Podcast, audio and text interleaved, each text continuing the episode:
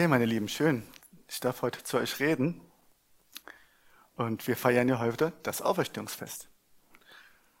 Wir feiern, dass Jesus am Kreuz für uns gestorben ist. Und das ist so wunderbar. Aber nicht nur das. Er ist am dritten Tag auferstanden. Es ist das Fest der Freude. Es ist das Fest der Christenheit. Aber es ist nicht nur Fest, es ist nicht nur, ist nicht nur Party, es ist Realität. Es ist Realität, die täglich zu erleben ist, greifbar ist, weil wir Gott erleben können. Und was bedeutet das für uns? Was bedeutet dieses Fest bei uns? Warum hat er das getan überhaupt am Kreuz? Und ähm, was bedeutet das für unser Leben? Können wir von der Ostergeschichte etwas Neues lernen? Für unser Leben. Und ich würde euch gerne heute in die Ostergeschichte mit reinnehmen.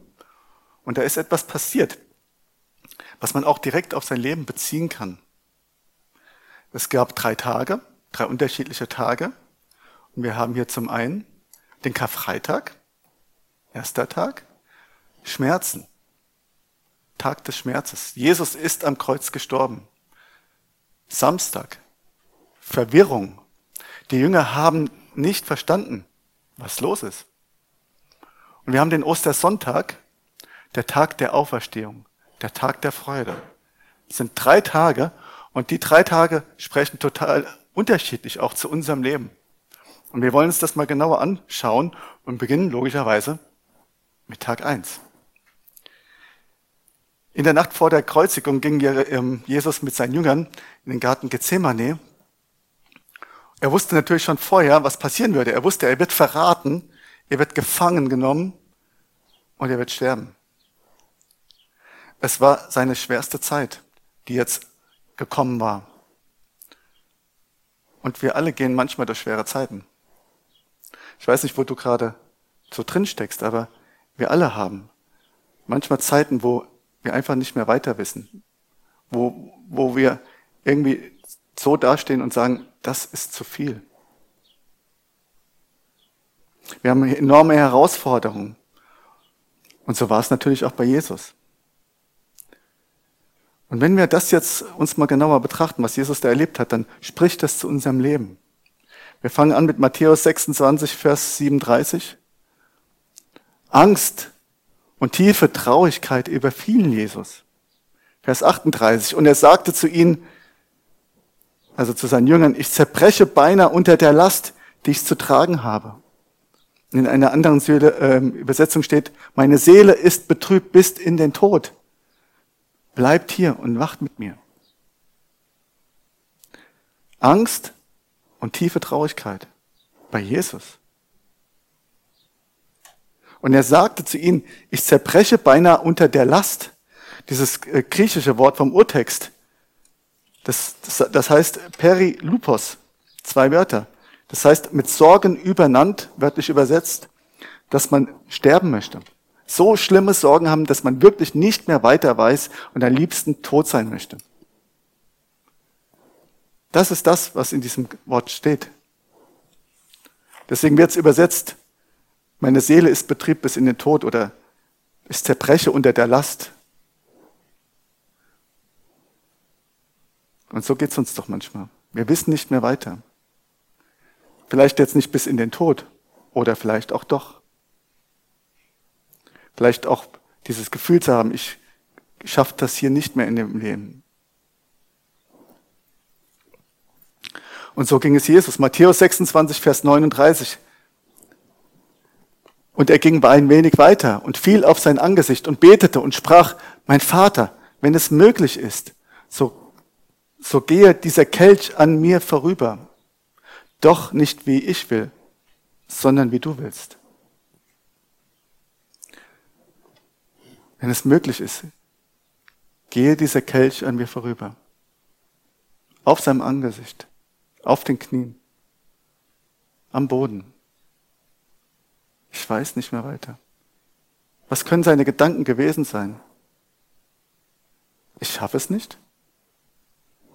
Es ist mir zu viel. Dieser Tod, die Schmerzen, die ich haben werde, der Verrat von den ganzen Menschen. Schaffe ich das? Ich kenne Jesu Gedanken nicht in dieser Situation, aber sie waren durchaus jetzt menschlich. Es war ihm zu, zu viel. Er hatte wirklich Angst. Auch das Wort Angst, da steht ja Phobos. Richtig krasse, schlimme Angst. Das griechische Wort Phobos. Er schreckte davor zurück. Aber was machte er damit?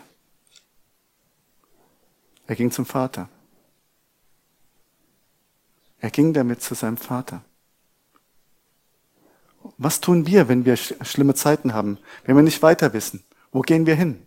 Wo suchen wir? Was tun wir? Was machen wir mit unseren Gefühlen? Jesus hat das einzig Richtige getan. Er ist damit zu seinem Vater gegangen.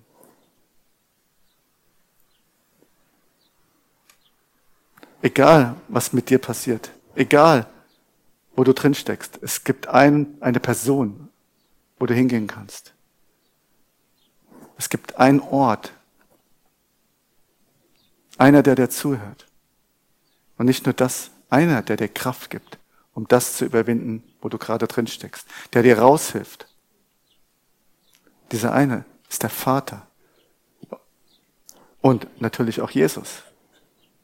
Denn Jesus ist ja nicht dort auf den Knien gebeten, auf seinem Angesicht geblieben, sondern er ist von den Toten auferstanden. Das feiern wir heute. Er lebt. Und er sagt zu dir, dieser Jesus, ich habe das alles auch erlebt, was du durchmachst. Deshalb kann ich dich verstehen. Ich habe Verrat erlebt. Zum Beispiel von Judas oder auch Petrus, der mich verleugnet hat. Ich habe so viele Beschimpfungen erlebt, Schmerzen, Schläge, Folter, Lügen, Anklage und so sogar den schlimmsten Tod. Und das habe ich von den Menschen erlebt, für die ich in die Welt gekommen bin, für die ich alles aufgegeben habe, für die ich, der ich Gott war und immer noch bin mich klein gemacht habe, Mensch wurde. Von denen habe ich das erlebt. Und für die bin ich gestorben. Aus Liebe. Und obwohl ich das erlebt habe, liebe ich sie. Auch die, ja, auch die. Genau die, die mir das angetan haben. Und genauso liebt er dich. Genauso liebt er dich. Und egal, was du getan hast in deinem Leben, er liebt dich. Egal was, er liebt dich.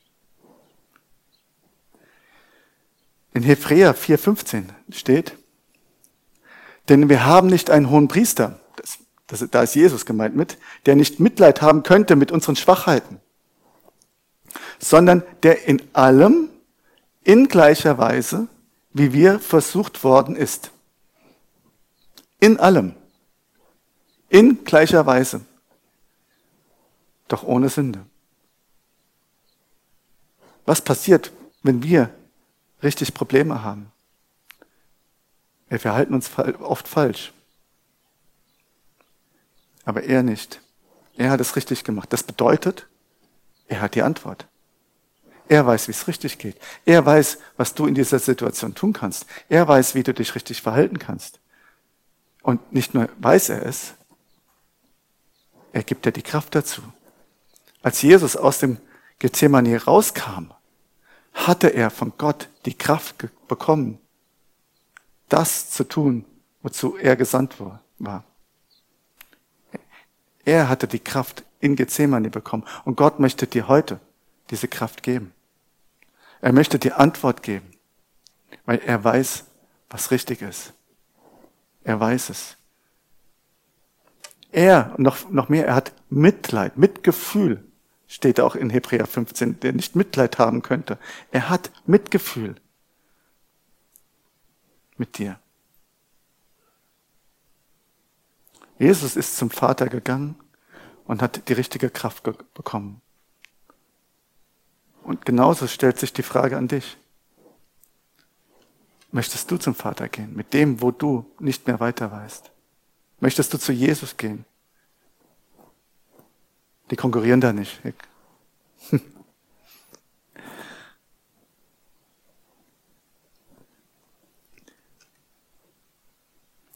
Bedeutet jetzt natürlich nicht, Jesus ist ja am Kreuz dann gestorben. Bedeutet natürlich jetzt nicht, dass für dich irgendwie so der Tod bestimmt dann wäre oder sowas. Also wenn, auch für uns hier ist das, denke ich, klar, aber vielleicht, wenn du das im Internet auch hörst. Gott, ähm, bei Jesus war das vorbestimmt. Er sollte ans Kreuz gehen.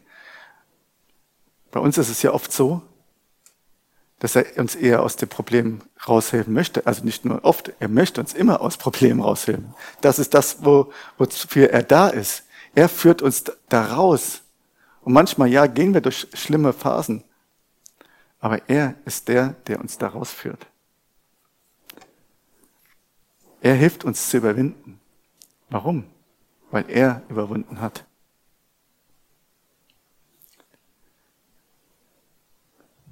An diesem Tag, dem Freitag, ist Jesus für dich gestorben. Am Kreuz. Wir wollen uns das nochmal ein bisschen genauer anschauen. Johannes 3, Vers 16. Ganz bekannter Vers. Denn so sehr hat Gott die Welt geliebt, dass er seinen einzigen Sohn gab, dass, damit jeder, der an ihn glaubt, nicht verloren geht, sondern ewiges Leben hat. Wenn ich an ihn glaube, dann habe ich ewiges Leben. Glaubst du an Jesus? Du hast ewiges Leben. Du gehst nicht verloren. Du gehst nicht verloren. Und wo dann noch irgendwelche irgendwie Zweifel sein könnten, wenn du an ihn glaubst, gehst du nicht verloren. Und warum ist Jesus am Kreuz gestorben? Warum hat der Vater seinen Sohn gegeben? Da steht's. Wieder. Weil er dich liebt. Er liebt dich.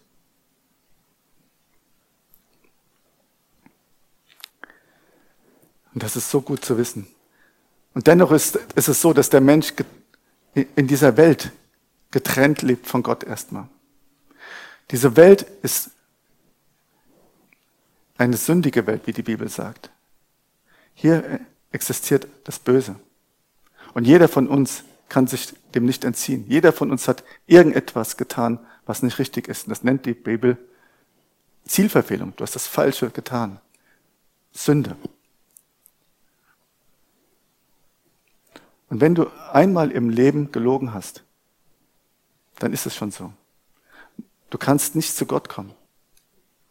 Du kannst nicht zu Gott kommen weil er ist Liebe. Er ist nur gut.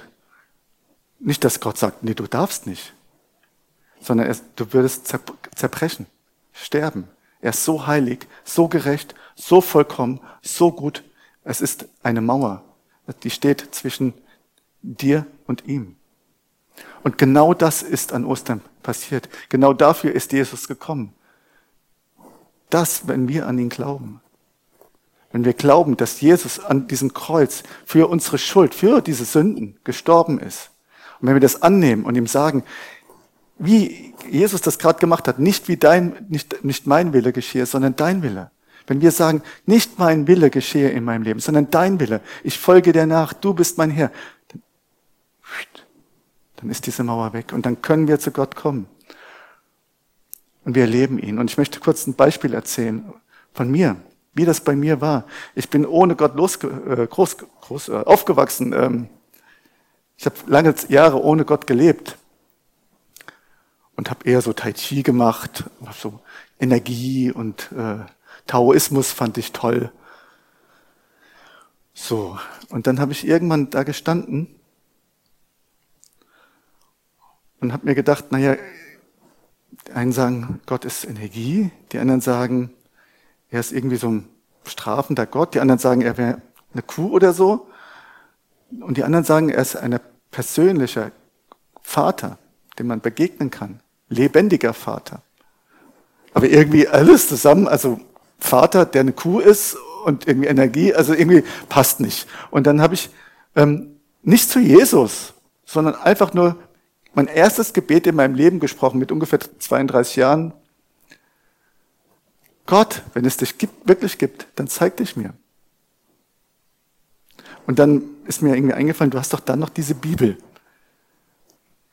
Das ist mir irgendwie in mein Herz gekommen. Dann habe ich rumgekramt, habe die Bibel aufgeschlagen und ich hatte die schon mal so gelesen, so, sag mal, als ähm, ja, philosophisches Buch, sage ich mal. Hatte ich mal das Neue Testament gelesen, hat überhaupt nichts zu mir gesprochen. Und dann schlage ich die Bibel auf und dann merke ich, wie Gott persönlich in mein Herz spricht. Und das war so, oh, krass, ich weiß leider nicht mehr den Bibelvers, hätte ich gleich aufschreiben müssen. Und so habe ich Gott kennengelernt. Mehr und mehr. Und Gott hat mich so sehr geheilt von allem. Ich konnte früher nicht vor Menschen reden, war mir unmöglich zum Beispiel. Ich könnte so viel aufzählen, so viel auch innere Heilung, einfach von Verletzungen, Schmerzen, die ich hatte in meinem Leben.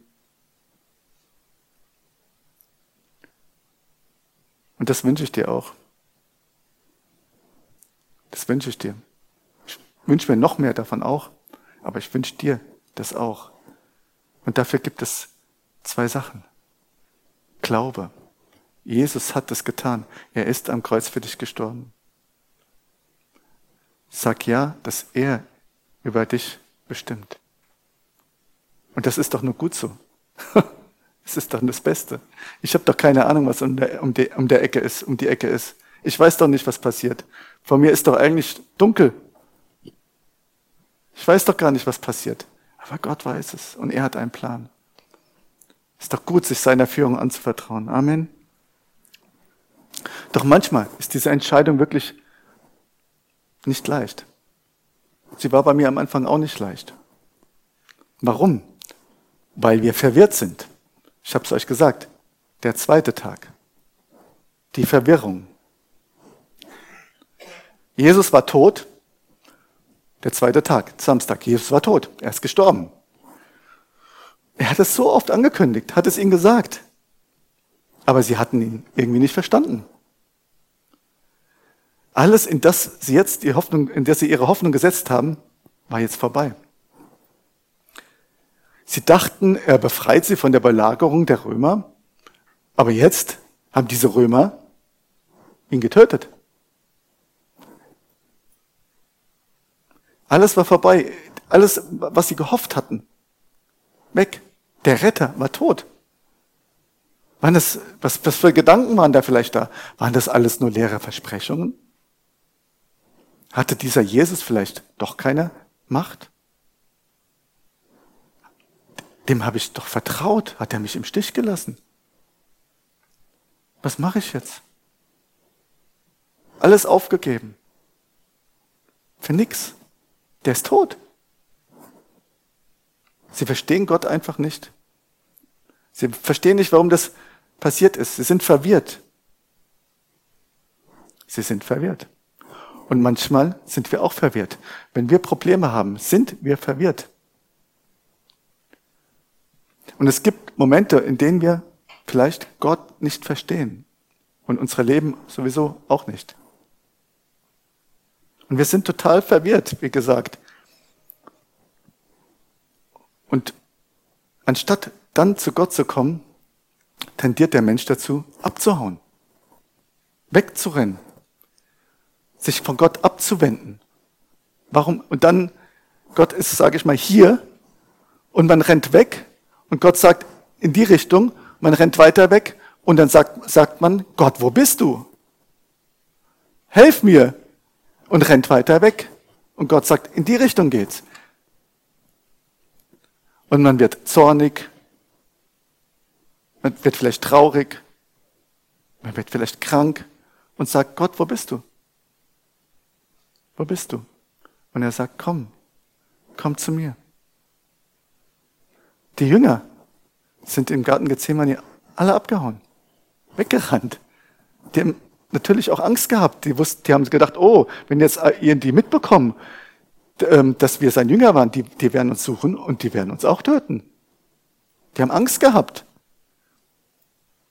Und ich glaube, sie haben sich auch schuldig gefühlt. Ein Stück weit. Und auch diese Frage wieder an uns. Fühlst du dich irgendwo schuldig Gott gegenüber? Dass du etwas nicht richtig gemacht hast? Dass du ihn, ich sag mal, auch verleugnet hast?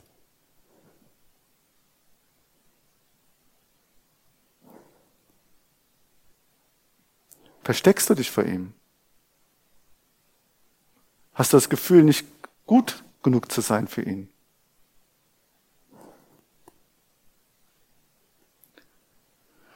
Und ich kann dir gleich sagen, alles Lügen, alles falsch.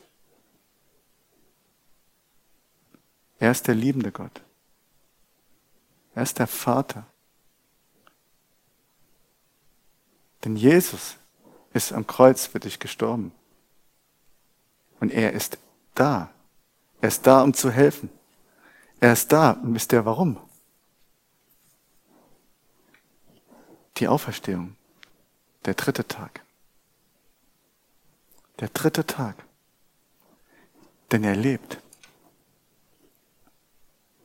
Und alle Anklage ist vorbei. Alle Anklage ist vorbei. Wir sind frei. Jesus ist frei. Er ist am Kreuz gestorben. All unseren Druck, all unsere Falschheit, all unsere Lügen, all unseren Müll. Da ist er.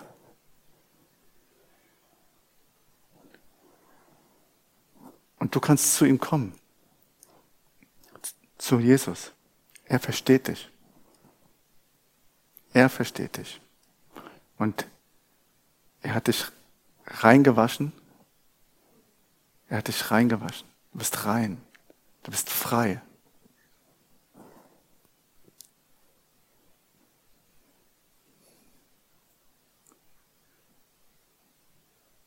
Und ich bitte dich, Herr, dass du uns hilfst, dass du jedem Einzelnen hilfst, ob jetzt hier im Raum oder auch bei den Zuschauern im Internet dass du jeden Zweifel beseitigst. Jede Gedanken von Gott hilft mir nicht. Ich bin nicht wichtig für ihn. Ich bin nicht geliebt von ihm. Dass du das bereinigst. Denn so sehr hat Gott die Welt geliebt, dass er seinen einzigen Sohn gab. Dass jeder, der an ihn glaubt, nicht verloren geht, sondern das ewige Leben hat. Wenn du sagst, dass Gott so nicht so ist, dann nennst du ihn einen Lügner. Denn Gott selber sagt, ich habe hab die Welt so sehr, und die Welt, das sind wir, jeder Einzelne, ich habe die Welt so sehr geliebt, dass ich meinen einzigen, wirklich den einzigen Sohn, den ich hatte, hergegeben habe. Ich habe ihn hergegeben für dich und wenn du das nicht glaubst, dann sagst du, ich lüge. Sagt Gott. Du denkst es zumindest. Und er sagt, ich habe dich frei gemacht, dass du glaubst. Im Glauben empfängst. Im Glauben empfängst diese Freiheit. Okay, der dritte Tag, der Tag der Auferstehung. Matthäus 28, Vers 5 bis 6. Der Engel aber begann und sprach zu den Frauen, fürchtet euch nicht, denn ich weiß, ich weiß, dass ihr Jesus, den Gekreuzigten, sucht. Er ist nicht hier, denn er ist auferweckt worden, wie er gesagt hat. Kommt her, seht die Stätte, wo er gelegen hat. Er ist auferstanden. Er ist wahrhaftig auferstanden. Er lebt. Und wenn wir uns ihm anvertrauen, dann bekommen wir alles, was wir brauchen. Alles. Alles, was wir brauchen. Heilung. Innen und außen. Also körperlich und innere Heilung. Wir bekommen Frieden, diesen Frieden mit Gott. Wir bekommen seine Liebe. Diese Agape-Liebe, die bedingungslos ist. Wir bekommen totale Geborgenheit Wir bekommen Versöhnung. Versöhnung vor allen Dingen mit ihm, aber Versöhnung auch mit anderen Menschen. Wir bekommen Annahme. Wir werden angenommen von ihm. Das ist das, was er uns gibt.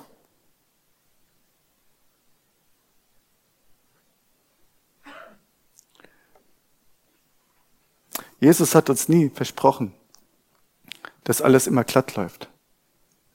Er sagt, in der Welt habt ihr Furcht, sagt er in der Bibel. Aber er sagt noch etwas. Ich habe die Welt überwunden. Er hat diese Welt im Kreuz überwunden. Er hatte sie überwunden. Und er möchte dir beim Überwinden helfen. Und er wird es tun, wenn du zu ihm kommst wird er es tun. Das ist seine Zusage. Das ist so gut. Das ist so gut. Das ist so gut. Und ich, ähm, ich möchte noch eine Bibelstelle lesen. Johannes 11, Vers 25 bis 26.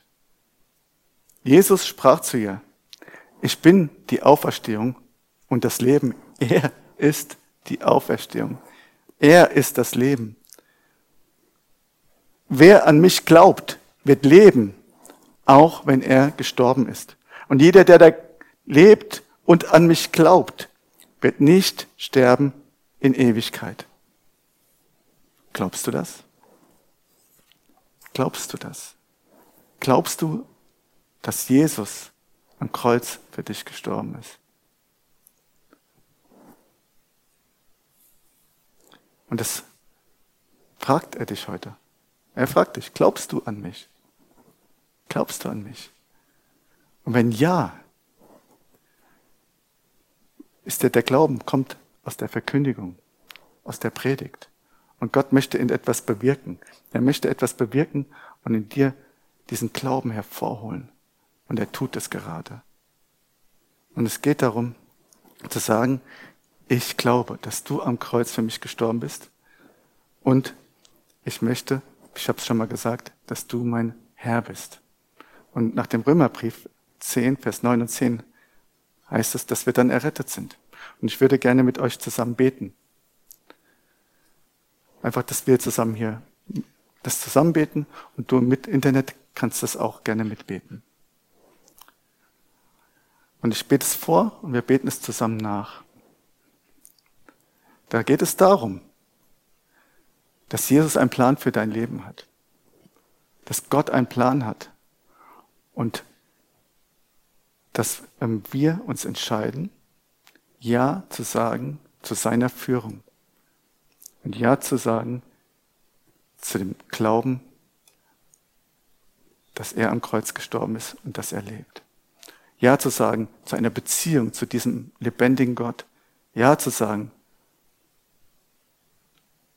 zu allem, was er ist. Und wir wollen das zusammen beten. Herr Jesus, ich komme jetzt zu dir. Ich glaube, dass du am Kreuz für mich gestorben bist. Und dass du am dritten Tag auferstanden bist. Das bedeutet, du lebst. Du hast den Plan über mein Leben. Und ich, äh, ähm, ich vertraue deiner Führung. Leite mich. Führe mich. Zeige mir den Weg. Ich will deinen Weg gehen.